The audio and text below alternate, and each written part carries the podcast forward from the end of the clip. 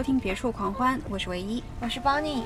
我们是一档追踪一本正经的人类为发展多重生活而立 flag 的胡侃节目。每期我们会邀请一位朋友跟我们分享他们在工作别处的快乐。今天我们在深圳，车里有三位嘉宾，他们是一对从事金融行业的，在红酒品鉴上有专业爱好的可爱的 couple，以及他们的家庭成员 NoNo。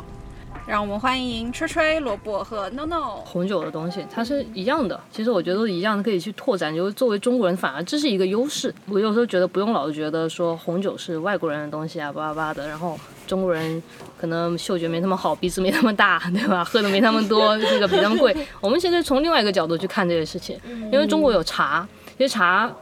跟酒很多东西是相通的，嗯，啊，咖啡跟酒有很多东西是相通的。你对液体感兴趣的话，你玩一个，你就会喜欢其他的东西，因为都是品鉴，然后你就可以把这些东西融会贯通。你曾经，如果你一个很喜欢喝茶的人，他茶有很多很多的东西，如果你去真的深入研究，茶道有很多东西跟红酒是很相似的，你就可以把你这个知识就是呃转移到红酒上面去。如果对红酒有兴趣，对，触类旁通的。所以你现在开始研究茶了吗？我我现在还在研究茶跟咖啡。嗯，对，茶是主要是中式茶。中式茶，对，中式茶很有意思。最近很火那个宋朝的那个点茶嘛，因为那个《梦华录》什么的。对。我没看，但我是比较老早就对这个感兴趣，因为中国的那四个道就是香道，这个就是焚香，然后茶道。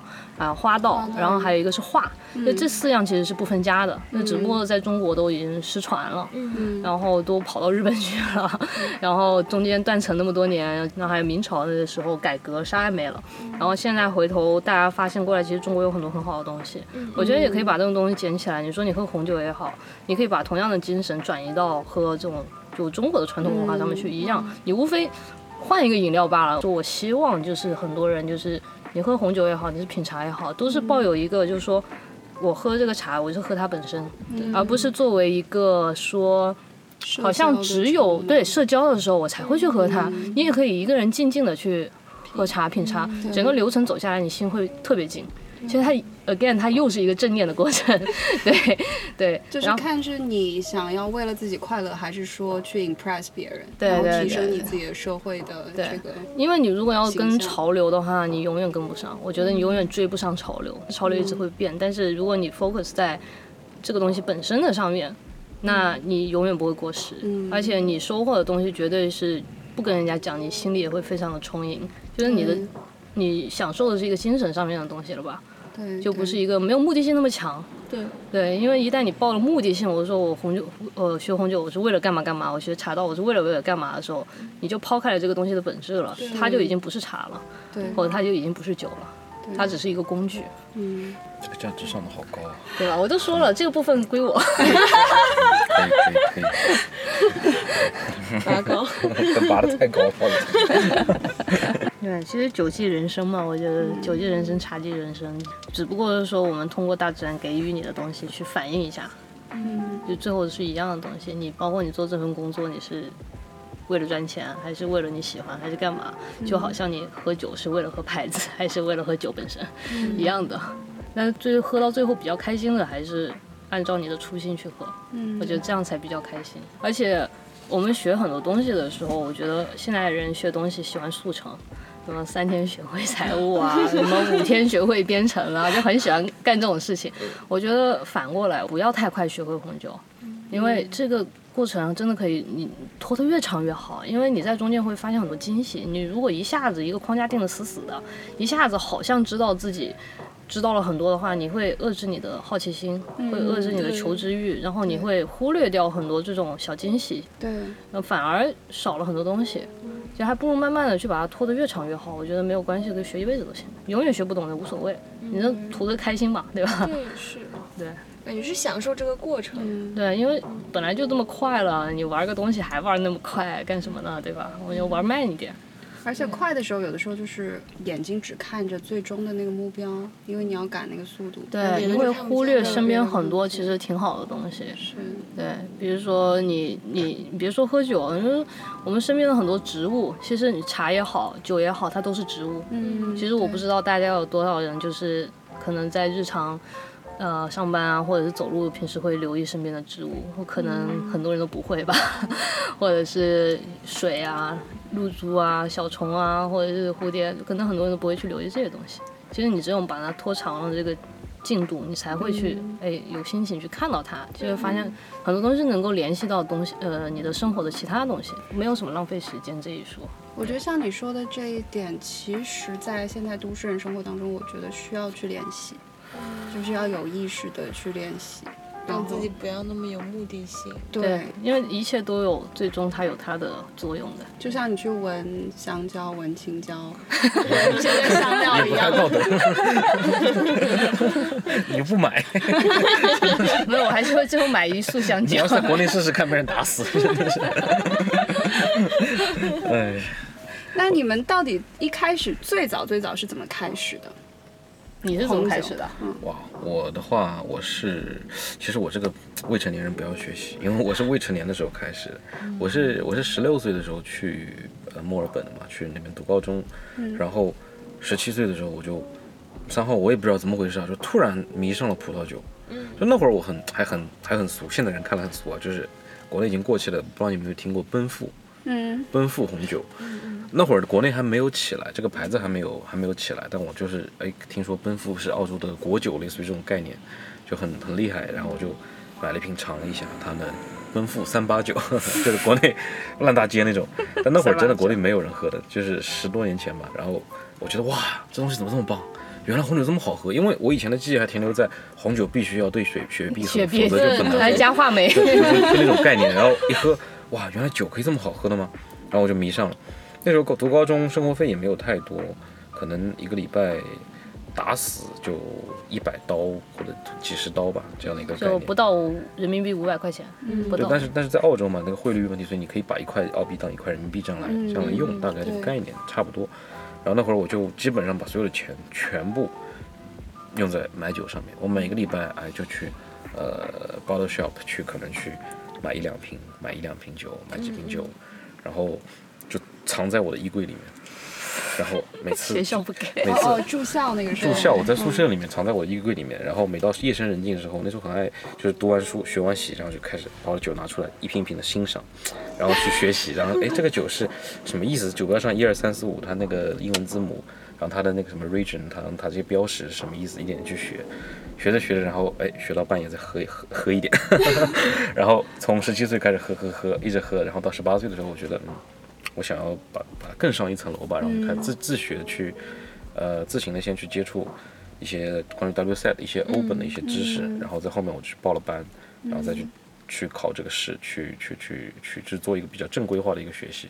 所以十九二十岁左右的时候，我就把这个证给考出来了。但那只是一个一个一个类似于给自己的一种 一种肯定吧，就是 OK，我可能我的知识水平，关于红酒的知识水平达到了一个标准的线，是对自己的一个检验和肯定。但是更多的这种热爱是。就是从那一口奔赴三八九开始的，就是爱上了红酒，然后，然后一直喝，一直喝，一直喝，喝到我到高考的澳洲高考的前一个礼拜，然后我酒柜里的酒终于因为太多了，然后衣柜被顶开了，然后被射箭发现了，射箭把我的所有的那那批，哎，不是多好的酒吧，但是把我那批小小珍藏给全部没收了，然后我就哎心无旁骛，心如死灰的去考试，好在？他最后还我了。嗯他最后扛了一个麻袋说出来，哎，Robert，这个你的酒 拿走。然后所以在那个时候，你就是报了两个方向嘛，就是你也报了中酿酿酿酒，对然后也报了就是现在的金融的专业。我报了两个专业，一个专业就是我在那个阿德莱德大学的酿酒学专业 （Vinology），那个应该是应该算国世界三大三大三大葡萄酒学院之一。对，这个是理想，还还报了个专业金融，是生活，就类似于这两个。然后我是很想去去去学的，但是家里实在是没有办法不同意嘛。然后那时候可能又年纪小，没有那么大的魄力，就想了想，OK，我还是留下来。当然了，如果我不留在墨尔本，也不会遇到 Tracy，包括我们后面所有的故事嘛。嗯嗯，当然，我有可能会遇到在阿德莱德遇到莉莉啊，或者什么，可能有更精彩的故事，啊，对吧？什么？毫无求生欲。什么？莉莉莉莉莉啊、Rebecca 呀，可能我都错过了？对，后来后来的故事就是我在大学期间，然后后来大二遇到了 Tracy，但很长一段时间我都是相当相当孤独的，因为嗯，Tracy 会比我年长一点，嗯，对，所以他开始接触酒、学酒都是有很多朋友环绕，然后呃，也是进入一个社半社会的一个状态。但我呢，就是属于在象牙塔里边就开始学红酒、喝红酒，嗯，然后呢，就一直长期的是一个曲高和寡，没有就是朋没有朋友的那种状态。包括我那时候就在高中宿舍里面，哎，自己还搞了点雪茄，抽着雪茄，喝着红酒。就是你觉得有个老灵魂你，觉得这是一个十七岁的男孩该干的事情？我就觉得你们诡异的你们校监应该疯了吧？对，然后就非常的诡异，然后有时候哎再拿一个呃烧点热水，然后哎烫一下清酒啊，然后在那边非常的诡异，作为一个十七岁的一个男孩来说，然后我就长期后来好多年都是属于这样的生活，我很享受一个人自在的品酒的时刻，自在的去鉴赏的时刻，一支酒我可能可以喝。呃，三个小时、四个小时，嗯然后开，他最夸张的时候是他家里开了八十多瓶 whisky 摆了一墙，哦，那 whisky 是后来的故事。对十七岁的时候我还喝不了 whisky，那太太烈了。那 就太老了一点。但是但是也也是二十出头的时候对，二十出头我开始玩 whisky，就是我对红酒和 whisky 是特别特别的这个热爱痴迷吧，就是导致我最后真的，呃，整个家里面就跟一个酒吧一样，嗯就进到我家里面全部都是各种各种各样的酒，而且开着的。呃，像呃红酒不能存放太久，但是 whisky 可以嘛。对然后在家里面我就说，哎，你今天是什么心情？我会跟朋友讲，你今天是什么心情？他告诉我是什么心情，我说，那行，我给你倒一点，那我就给他倒上对应的我认为符合他此刻心情的酒。要不是开车，好想去你们家。澳洲的家，澳洲的家，但现在没有，现在没有那么那么那么有情调了。那个时候还是，对，是属于这么个状态。哎，Tracy，我想问你，啊，代替两位主持人问你一下，请问你生命里面你喝过最有意思的，呃，两支酒，就两支吧，最有意义的两支酒是哪两支？你还记得吗？第一支是一支 Barolo，、嗯。那个意大利 Barolo，那个庄叫 Marcelino，然后我当时喝的是二零一一年的。嗯。那个酒是算是我是在考级的时候喝到的，嗯。那个酒是就是就是 strike me into spirit 的那种感觉，就整个灵魂出窍了。嗯。因为那款酒的口感是很爆炸，嗯。所有的维度它都拉满。然后我从我当时就觉得我从来没有喝到过，就是任何一个饮料我都没有喝到过这样的味道。然后我也从来没有想过红酒可以这么的爆炸。我当时觉得好爽，因为我当时的性格是比较豪迈一点的那种，对，然后我就觉得哇天呐，好过瘾啊！怎么会有这么爆炸的酒？然后就给我留下了深刻的印象。那是让我那瓶酒是让我开始真正对红酒感兴趣的一瓶酒。对，那个是一一五年的时候，一五年的时候。然后你是说还在说什么？还第二还有另外一只呢，另外一只不不知道跟我有没有关系。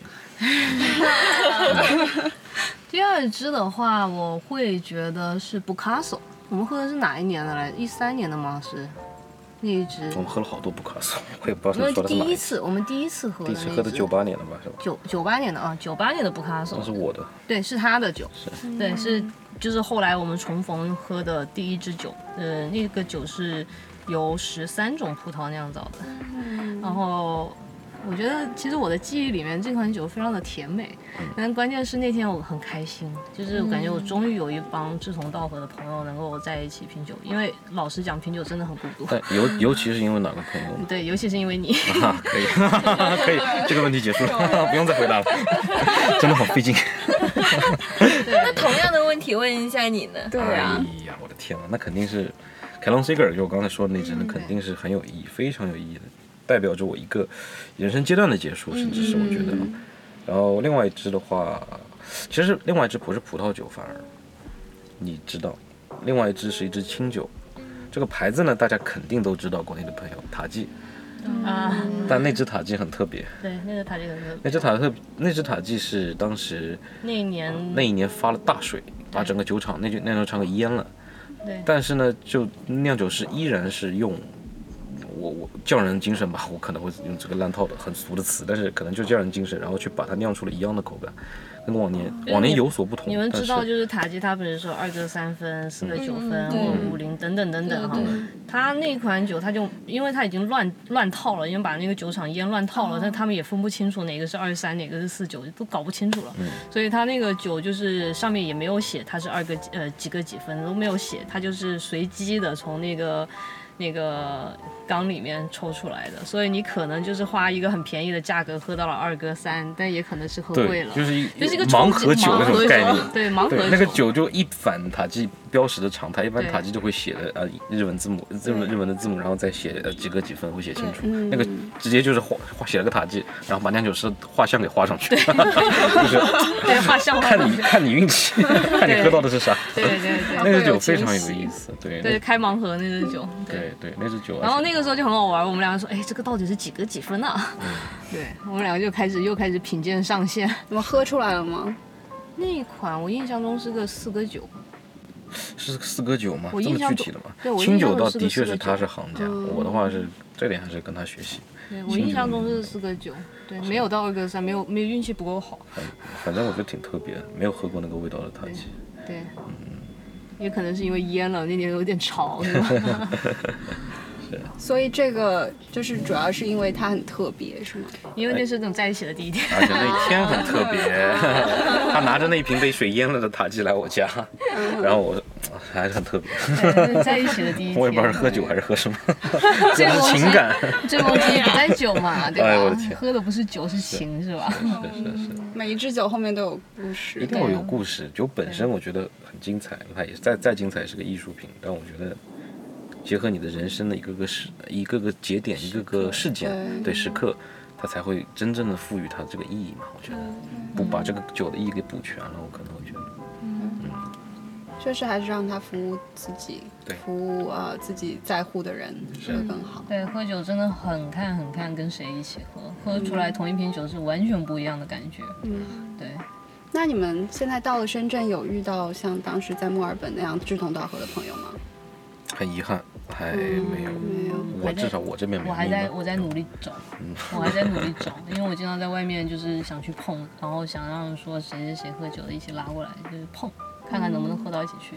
因为有时候也不是说喝不到一起去有很多原因吧，也不完全是人不好或者什么，就是大家喝的路数不一样，追求的东西不一样，那你就可能就喝不到一起去。目前还没有找到，跟你们一起喝酒有什么门槛吗？没有，哦，这样吗？听上去他是想喝有门槛的意思。没有他想喝，就一个门槛，就是你真的得享受那个酒，对就是你得享受，但你也可以很讨厌它，就是你要有这个感情感对对，你不是说只是啊什么酒都一样那种，是是是真的有在体会那个酒。那你要抱着好奇，心吧。对我来说，就是你对他有好奇心就可以了。话说酒标这个东西，我一直觉得很好奇，因为它每个都不一样，然后设计也不一样。那这一些你们会看吗？平常在品鉴的时候，看。那一般会怎么样去欣赏它？这个问题你来吧，林老师。不是因为是因为其实教学问题因为说到酒标的话，其实是跟商标法有关系，就是上面可以印什么字。呃，是有没有印葡萄品种、印产区或者印什么几级装什么？其实它是跟商呃就当地的商标法是有关系的。它有没有一些评级系统，它可以怎么去印它，是根据这个来的。所以你得去，首先你基本上有个基本概念吧，就是什么产区的标大概会是怎么去印，你得有一个这么基本概念。那有一些装，我印象中是木桶吧，他们每年都会在那个木桶吗？你是木桶吗？是木桶吗？木洞、木桶木桶？就木桶嘛。他们那个他们的标除了文字上面是每年就差不多的啊，除了年份，他们每年会在上面绘图，嗯。绘不一样的图，然后跟不同的艺术家合作，然后然后他们的标是还蛮有收藏价值，你会发现他们每年的标都不一样，很漂亮，呃羊年画个羊什么的 就会这样子，然后还有就像美国的一些摩拜装，然后他们就是玩车库的，还有一些玩车库的那个酒标特别的 funky 啊，然后特别的 rock and roll 啊，什么都有的。然后还有一些现在流行的自然酒，然后就有点像插画了，已经是已经脱离了传统的那种，呃，上面一定要写什么字，有时候他们就寥寥几笔画个小年小人，就是就是画插画一样的了。其实说到酒标，像清酒也是，清酒不是很喜欢用毛笔字在上面写字嘛？那个上面是在人家是在上面现书法呢，对，都是都是。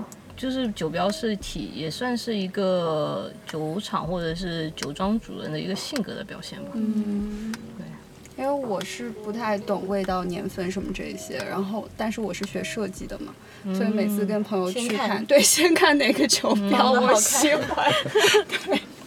因为我我其实挺喜欢喝酒，但是在你们面前不太敢说。因为是大可不必。你知道，像他这样的命的人不会有太多。就我是，我也过了那个命就在命车里吗？我过了命的年纪了，我不会翻白眼，你知道吗？就是对于我来说，谁对红酒有兴趣，我都是超级愿意去带他一起喝的，不会像他那样当年翻我白眼的，不会的。当年不一样，我因为心高气傲不一因为样。我就是我是喜欢喝葡萄酒，然后我也喜欢喝 whisky。呃，个人喜欢，目光突然锐利了起来。也有一点害怕。其实他没有什么好鄙视你的地方，因为我觉得千人千味，每个人喝到同一款酒的味道绝对是不一样的。对，因为我感觉好像就是我自己会有一些比较偏好的口感的，就是酒，然后可能我能够喝出它们不一样的地方。然后我可能会知道我自己更喜欢哪一个，但是我很难说我能够很准确的描述出说，就我马上能够跟它把它跟一个画面联想在一起，我可能没有办法。这是一个需要练习的东西。然后我们在学的时候，我们不会单喝一瓶酒，我们比如说，好比说都是 Chardonnay，然后我们可能会摆好几个地方。好好几个产区的，或者是同一个产区不同年份的，就我们叫垂直或者是平行品鉴，嗯嗯然后就都是 Chardonnay，然后你在中间找共同点，然后这个时候你就能强化你对它的记忆，强化你对它的一个标准。你不是说你没有一个标准吗？嗯嗯可能每次感觉不一样，因为你可能每次只是喝了一瓶酒，嗯似有似无，然后下次再喝到有点遗忘。所以这个是如果有好几瓶酒摆在你面前，你同时去喝，然后你去找去找那个共同点，慢慢的你就不断的模拟那条，就找到你那个标准线，不断的你就靠拢它，靠拢它，靠拢它，然后你就知道这款酒它该有的一些特定的一些风格是什么样子。的，嗯。然后它不同产区它有什么。不一样的风格又是在哪里？你这么喝一次，你就明白过来了，它这个标准是什么回事。你是喝错了。就是它喝喝酒是有方法的，嗯。就是一定是对比来喝是最快的。嗯对对对，这个还是很很很极客，对我还是很饥因为这点怎么说呢？就像你刚才说，你可能描述不出来，我觉得那很 OK 啊，就是。呃，你完全描述不不出来是不可能的，你只是觉得有点尴尬，觉得好像也不能用专业的说词去描述它。嗯但我是觉得你喝一个酒，这个酒肯定有味道的嘛，对吧？对，就可以说出它的味道，但是感觉好像没有办法它是酸的、涩的、苦的，对，就譬如它偏干偏甜，它有没有果香，然后它是什么样的味道，感觉基本上对是可以知道。嗯但是如果要再说更深入一点，对，所以我觉得这个就真的看你的方向，你是想炫技、装逼，还是说是 还是说是真的就是说 OK，我因为喝酒又不是 competition，你又不是说要比赛，哦谁更准确，对啊，就是哎有感而发讲出来，就像 Tracy 刚才讲那种啊，你把它描述成一个人或者物或一个场景都可以，如果你想表达那种感受的话，像我们。那时候喝酒就是类似于这样的这样的状态，大家不是说真的要照着，因为你如果要说专业词汇的 W set 这种，都会有标准的说 OK 描述酒的一个体系，对，它有个是两两页很严 A 格的，四纸你，不能乱讲。但是你如果真的要按这种标准来，那真的喝的累死了。对对对对对 先背单词。对对对，先背单词，对，它有两页 A 四纸要背。这个听上去就很像就是鉴赏当代艺术一样，就是它足够抽象，但是你要从中体会出艺术家以及这幅画给你带来的一个冲击和体验感。它你要结合那个历史背景，对那个时代的特点，会有会有会有，然后再有个人的特点。，对，听上去就是非常的艺术。但是它就算是，我就觉得高敏感人群特别适合喝酒，哦，对，因为真的高敏感人群，我觉得这是一个简直就是一个加 buff 呀，就是因为对这些味道什么的东西更加敏感，然后记忆力会更加深刻，然后会有很多情愫的东西，他可以感觉得到。对，还需要想象力联想。对，需要想象力，所以我觉得高敏感人群太适合喝酒了。会酗酒，喝着喝着停不 emo 了呀下，emo 了呀，喝 emo。对，但自己一定要控制量。像我们其实啊、有机会的，我们现在在国内比较少，因为在澳洲是我们会去那个酒展，嗯嗯嗯然后酒展的话就上百款酒吧，那你不可能全喝肚喝到肚子里，那不是醉晕掉了？我们都是喝一口吐掉，喝一口吐掉，然后顺便就是拿一个面包或者气泡水，它可以去掉你那个口腔中的一些杂味儿，然后你就可以就呃 refresh your tongue 这样子，然后就可以喝下一杯酒。然后那在酒展上面，很多酿酒师也会去，然后你就可以有机会跟他们本人聊天呐、然后又就可以喝到哇超级无敌多酒，然后你一下子你就喝升华了，整个人。其实，在真正做品鉴的时候，其实女生很多人有人说啊，女生什么酒量不好啊什么的。其实真正在品鉴的时候是不喝下肚的，所有喝到嘴巴全部吐掉，因为你要保持你的理性，你要你能思考，你才能去品酒。对，所以你如果说喝醉了的话，那你根本无法下判断。所以我们说女的又敏感。然后又记记忆力可能也会偏好一点，他其实去喝，他不不用喝下肚嘛，反正吐掉的，其实去喝酒是很合适的，也很能表达，对，很能表达，对对对，共情也强，对。话题逐渐向女权女权靠拢了，好奇怪，这个跟男女还有关系的？哪有的？喝酒跟男女还有关系吗？我哪里？要代表男性？哦，我不敢，我不敢。唯二的车上唯二的男性懂吗？我不敢，我我唯二的男性都选择沉默这个话题。对，女性喝酒是最最最棒的，女性喝酒是不是最棒的？是最棒的。而且现在很多就是酿酒师，以前这个行业还是男的为主嘛。然后如果去法国的话，大部分酿酒师都是男的，但慢慢的。现在开始有很多女酿酒师了，嗯，然后酿出来的风格真的就是跟男的很不一样，是是很优秀，非常优秀。那如果让你们两个人就是推荐一款酒，打比方就推荐给我们好了，嗯，就你们会推荐什么？你平时喜欢喝什么样的酒？我喜欢 Riesling。哦，喜欢 Riesling，那你来推吧。哇，Riesling，Riesling，我觉得就很简单了，就不用很复杂。Riesling 很复杂，我觉得就 Polish Hill 有点没意思。Polish Hill 我觉得不好。我觉得挺好喝的，我觉得狗塞狗塞挺好喝。你要记下来。我喜欢澳洲有一个庄，它很便宜不贵，但是印象会很深刻，因为它真的很下饭。呃 p a s s i v e Vale 那个其实算是澳洲的一个小名庄。不只在澳洲当地有一点点名气，但是在国际上不出名，但是还是能买到它的酒。淘宝上面，我这两年我看到有货，以前是没有。呃，在哪里 p i l s y 那个山那种感觉，那个意思。它在澳洲哪里？哇，在哪里来着？在在在 Hunter Valley 吧，好像。哦，Hunter Valley。哪里？反正那附近吧。它在悉尼那边。对，它的 Riesling 会很圆润，就是它是那种很油滑的 Riesling 那种风格。嗯。然后他们家的半甜型 Riesling 我也很喜欢。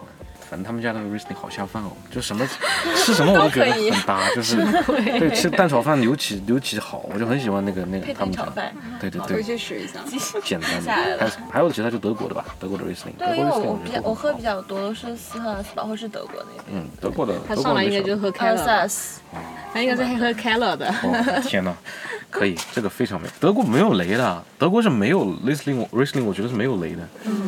那就是你不可能踩到雷，我就觉得每一款都那么那么的优秀。Riesling 还可以试试一个产区，我还蛮推荐的，就是法国的一个产区叫 Alsace，嗯嗯，那个还是不错，你喝过吧？应该。嗯嗯，就是斯特拉斯堡那个那个区，嗯，那呃叫阿尔萨斯，那边你就随便选个一级庄或者特级庄都可以。嗯，我觉得他们的酸度很亮，很好喝，嗯，就让我想到那种教堂的屋顶那种尖尖的感觉，嗯，就是我我很喜欢那种清亮的感觉，嗯。果然是专业，开始上意象了。对，教堂的屋顶。教堂尖尖的。我喝 Riesling 都是喝煤油灯。我就喜欢喝 Riesling 的汽油味儿。我才不太喜欢煤油味儿，我觉得。我挺喜欢。虽然说好的 Riesling 也是有煤油味儿吧，但是太油了，太煤了，嗯，没意思。我喜欢喝老 Riesling，就是那种二十年的 Riesling，浓浓的煤油味儿。那如果给听众推荐呢？我脑子里有一款。其实蛮推荐的，是国产葡萄酒，呃，刘氏啊，对，必须是刘氏，对，就是宁夏贺兰山，因为，呃，我知道贺兰山，贺兰山算是国内算是比较近年近十年比较成功的一个产区吧，对，陆陆续续的葡萄酒的酒质也比较稳定了，因为一个一个产区的稳酒质要稳定还是需要很多年的嘛，不是一个庄好像最好的设备最好的那种是第一年就很很好，不会，一般需要三到五年才能慢慢稳定下来。然后贺兰山那块儿有很多酒庄，我觉得已经品质越来越稳定了，算是我愿意我会可以打九十分左右的这种这种酒，我觉得就是嗯很上得了台面。就是上次那款刘氏，因为后来喝了其他边上的，我觉得差点意思。啊，刘氏那款太优秀了，我们当时其实也是回国的，那那也是一次约会了，圣诞节，一九年的圣诞节，我当时就想试一下，然后跟他约会，我呃搞了一瓶刘氏，二零一七的好像是，也不老，年纪不大的那瓶酒。哇，那瓶酒太优秀了，太惊艳到我了。但它的价格又很亲民，我觉得就是适合一些 special moments，可能就七八百的样子，很很，我觉得很亲民的这个价格。但是是一款真的是一款上佳的葡萄酒，非常非常好。但是口感比较浓郁一些哦。对，偏浓郁，它是应该 Cap 是 Syrup，对，是赤霞珠吧？对，赤霞珠，它偏浓郁一些，但是我觉得它的层次啊、风味啊，还有余味啊，就等等各种，嗯，各种怎么说品鉴的维度来说吧，都是非常非常上佳的一款酒。嗯，当时挺惊艳的，我觉得哇，国内现在能做出这，种水国内可以平的酒，做这种水平真的可以，。很很很很很对惊艳对，挺惊艳的。对，就而且酒标设计很漂亮，对 对，那满足了我们两个非常漂亮。那个酒标是真的挺漂亮的，非常漂亮它是那个刘氏那几个字都用羽毛写的，对，它这个流逝 legacy 那种对，legacy。我们这期节目下面会放个链接，带 带货 了是吧？那我们是不是要联系一下他们？哦，那个时候 promo code 对，排一下。要搞要搞，要有 promo code 给我两个，我也要搞一点。啊，你这你这都说完了，我要推荐什么好？我推荐一个入门喝的吧，就是博若莱，是在法国的每年的新酒是？对每年嗯十一月份出新酒，然后日本还有一个博若莱节，嗯嗯，然后因为日本其实到博若莱货是到的最快的，日本人特别爱喝葡萄酒，然后他们就会搞那些有点像有点浪费啊，那个泼水一样的，对对对。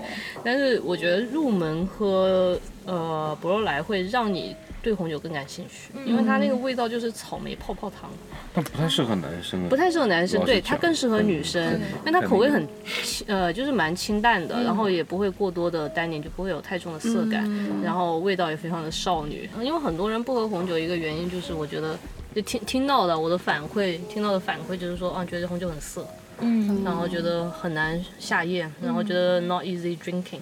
那我觉得从博若莱开始喝的话，就可以避免到这个问题，但是同时又可以对红酒产生兴趣。嗯，对，然后它因为里面的那些芬芳物质又是一些比较常见的，你又闻得出来，你会更加有成就感。啊，对，你就喝的喝的越来越喝越喝起劲了，你知道吗？就比较容易喝下去，所以我会推荐博若莱。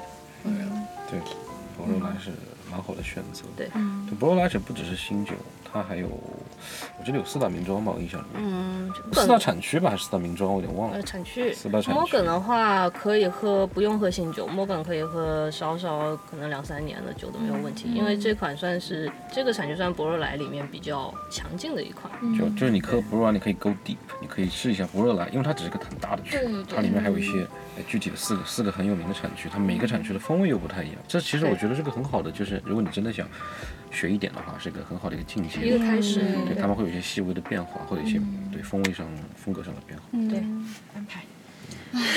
一串链接，太多了，太多地方需要 approach，需要 promo code。对。那我们要不最后立一个 flag？你们是打算两个人一起立呢，还是分头立我的？flag 已经立过了呀，今天看两本红酒书，林玉森那那那做不到的，就是 flag 倒了做不到，明天接着看呢。哦，这都 都说了喝红酒要慢，不要太追求速度。嗯 那你这个就没有动力，对吧？你这个明年啊，我有动力啊！我那个早早点看完，我早点更更加能提。你这辈子能不能看完呢？你如果这样一直往后提，我们会早点提高我的品鉴水平，我会喝喝到更多的好酒。啊，对，我们忘记说了，我们有一个 Excel 表格，可以 check 你们的对，这么这么我们列严格的吗？了所有人的 check 的时间，非常有深圳的感觉吧这？么严格的吗？卷一波，最后这么严格？